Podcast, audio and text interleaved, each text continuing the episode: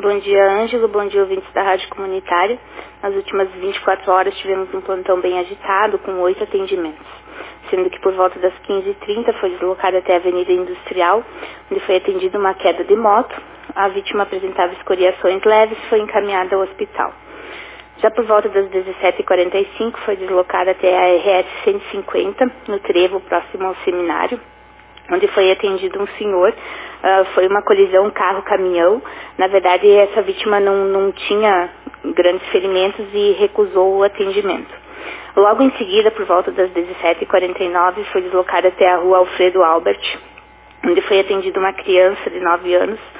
Foi uma queda de mais ou menos uns 18 metros de altura.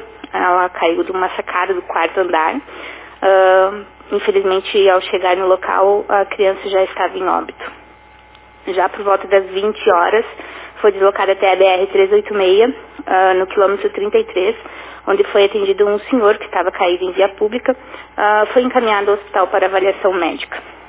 Por volta das 21, foi deslocada até a rua Tenente Portela, onde teria uma, uma suposta vítima de 40 anos, porém, chegando no local, a vítima havia sido removida por terceiros por volta das 22 horas e 40 minutos, foi deslocada até a rua Farroupilha, onde foi atendido um caso clínico. Não havia necessidade de encaminhar ao hospital, então, após orientações, ele permaneceu em sua residência. Por volta das 23 horas, foi deslocada até a rua Santos Dumont, onde foi atendida uma senhora de 77 anos. Caso clínico, foi realizado os primeiros atendimentos no local e após encaminhada ela ao Hospital Divina Providência. E hoje, por volta das 13h30 da manhã, foi deslocada até a Avenida São Paulo, onde foi atendido um senhor de 76 anos, também em caso clínico, foi encaminhado ao hospital após avaliação no local.